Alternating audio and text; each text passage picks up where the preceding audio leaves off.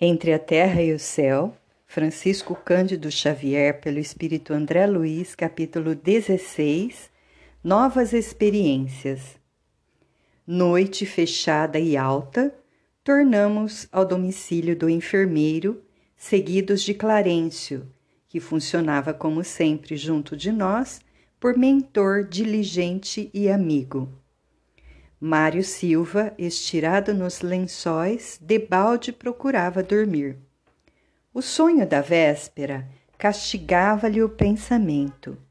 Ruminando as impressões da manhã, refletia de si para consigo. Seria realmente Amaro, o rival, quem lhe surgira na forma de um criminoso? E aquela mulher chorosa e acabrunhada seria porventura Zulmira? A companheira de infância que ainda lhe feria as recordações? Onde o motivo de semelhante reencontro? Teimava em afastar para longe as reminiscências da mocidade. Por isso mesmo não acreditava estivesse nele próprio a causa do estranho pesadelo. Permanecia convicto de, de que alguém o chamara nitidamente pronunciando palavras que o constrangiam a atender. Estaria Zulmira em apuros? E esta acaso se recordaria dele? E se as suas conjecturas expressassem a verdade, teria o direito de reaproximar-se? Não imaginava isso possível. A chaga do bril, retalhado ainda, lhe sangrava no coração. A chaga do bril retalhado ainda lhe sangrava no coração. Não seria justo acudi-la, nem mesmo a pretexto de socorrer.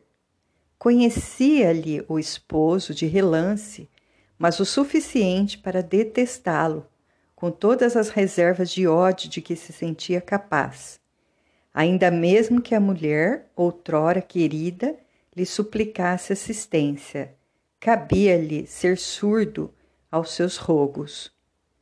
Hipóteses inquietantes e perguntas sem resposta lhe assediavam o cérebro, toldado de apreensão e rancor. A antiga aversão pelo rival preponderava, dominando-o. Por que não voltar ao sonho da noite anterior, de modo a tentar uma solução? A figura de Amaro crescia-lhe no campo mental. Se as almas podiam efetivamente reencontrar-se fora do corpo, prosseguia divagando. De certo conseguiria rever o adversário e revidar. Se for invocado em sonho, era lícito invocar quem quisesse. Chamaria o renegado esposo de Zulmira a explicar-se.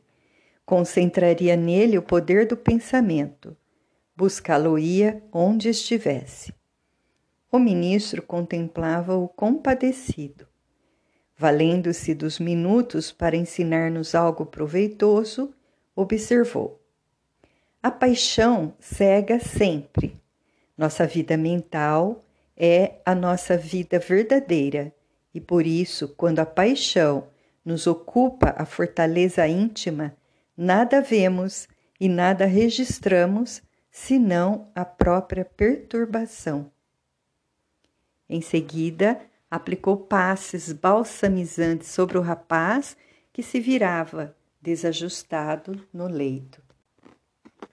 Mário, qual se houvera sorvido brando anestésico, relaxou os nervos e descansou o comboio físico, mas, ressurgindo em nosso plano, começou a extravasar os sentimentos que lhe, so, que lhe senhoreavam o espírito. Não nos assinalava a presença, continuando, porém, sob a nossa observação em seus mínimos movimentos. Espantadiço e tateante, vagueou pelos ângulos do quarto no veículo perispirítico extremamente condensado.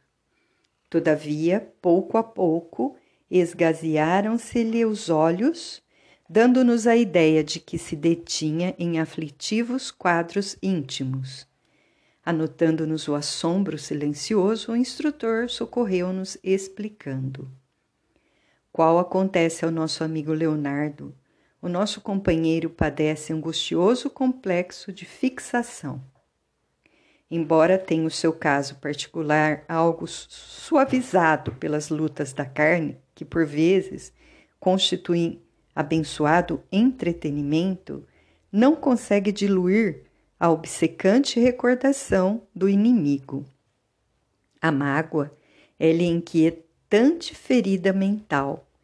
Enquanto se distrai nas tarefas comuns, alheia-se de alguma sorte ao tormento oculto que transporta consigo, mas, em se vendo espiritualmente a sós, dá curso ao ódio coagulado desde muito no coração.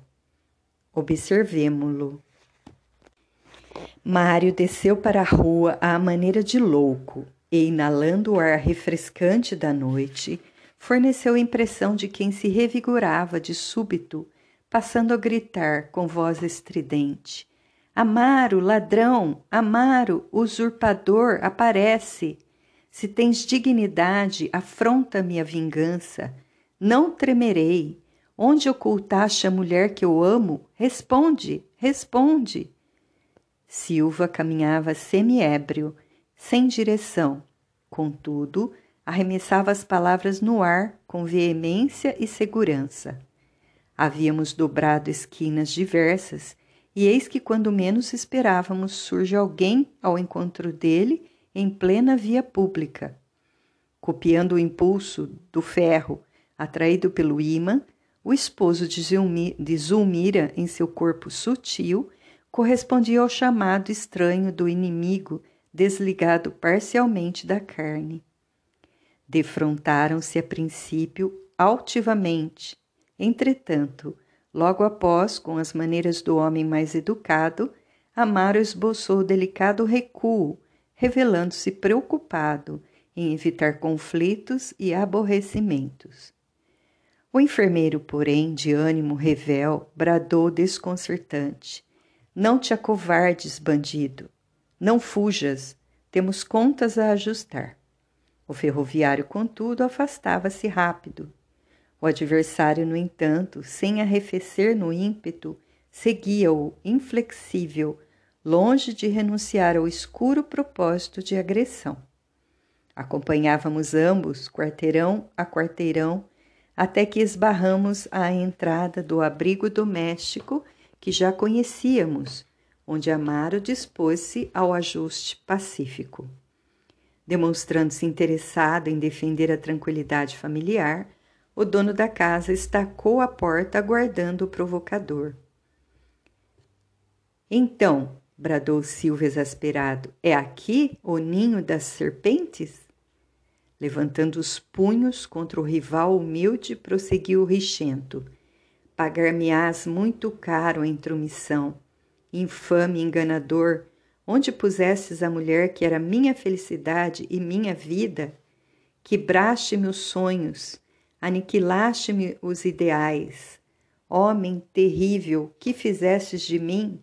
Sou apenas máquina de trabalho, sem fé e sem esperança. Eu não sabia, não sabia, alegou Amaro desapontado. Nunca tive a intenção de ofender-te. Maldito, como sabes dissimular? Onde está Zulmira, Devo exterminar-te para restituir-lhe a independência? E afrontado pela serenidade do outro, o enfermeiro acentuou: Não me reconheces, acaso? Sim, reconheço-te, falou o interlocutor num suspiro. És Mário Silva, pessoa a quem devoto consideração e respeito. Consideração e respeito? Que deslavado fingimento! Onde a prova de apreço se me arrancastes a noiva, engodando-a com mentirosas promessas? Somente soube de tua velha afeição por ela quando meus compromissos no matrimônio não admitiam qualquer recuo. Se alguém, todavia, me houvesse comunicado lealmente quando se desenrolava em torno de minha preferência, teria renunciado em teu favor. Desejaria realmente servir-te Entretanto, agora. Hipócrita! tornou Mário enfurecido.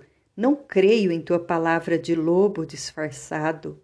Roubaste-me a única felicidade que eu esperava no mundo, a única felicidade que era minha. Amaro fixou o triste sorriso e obtemperou. E acreditas que eu seja feliz? Admites no casamento apenas a exaltação dos sentidos inferiores? Crês que o homem consorciado deve encontrar na mulher simplesmente uma escrava?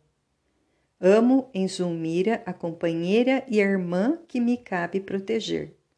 Nem ela nem eu encontramos na experiência conjugal a aventura das afeições cor-de-rosa, em que o desejo contentado é uma flor que morre num dia. Temos padecido muito, Mário. Não ignoras que me casei em segundas núpcias. Zulmira, por isso mesmo, não terá recolhido em mim a perfeita alegria que lhe seria lícito esperar.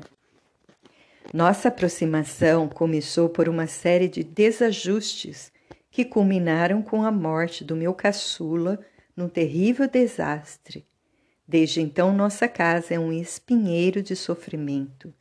Minha esposa adoeceu gravemente e eu mesmo até agora continuo agoniado e desfalecente. Saberias, porventura, o que seja a desdita de um pai que chora sem lágrimas, mortalmente ferido? Se dívidas possuo para com a divina providência, podes acreditar que não tenho amargado pouco, a fim de ressarci-las. A morte para mim não passaria de bênção libertadora. Como podes observar, não me vejo em condições de aceitar-te o desafio. Estou dilacerado, e mais que dilacerado, vencido. Com enternecedora inflexão de súplica, acentuou: Se ainda consagras amor à criatura que desposei, ajuda-nos com a tua compreensão. Se te fiz algum mal inconscientemente, perdoa-me Perdoa-me pelas angústias da minha existência de condenado a horríveis provas morais. Mário Silva, com espanto nosso, retribuiu com escandalosa gargalhada. Desculpar? Nunca! exclamou jactancioso. Pelo tom da conversa, concluo que a justiça começou a expressar-se devidamente, mas abreviá-la-ei com as minhas próprias mãos. Meu desforço é certo, meu ódio é inexorável. Amaro não mais respondeu. Vimo-lo curvar a cabeça em oração fervorosa.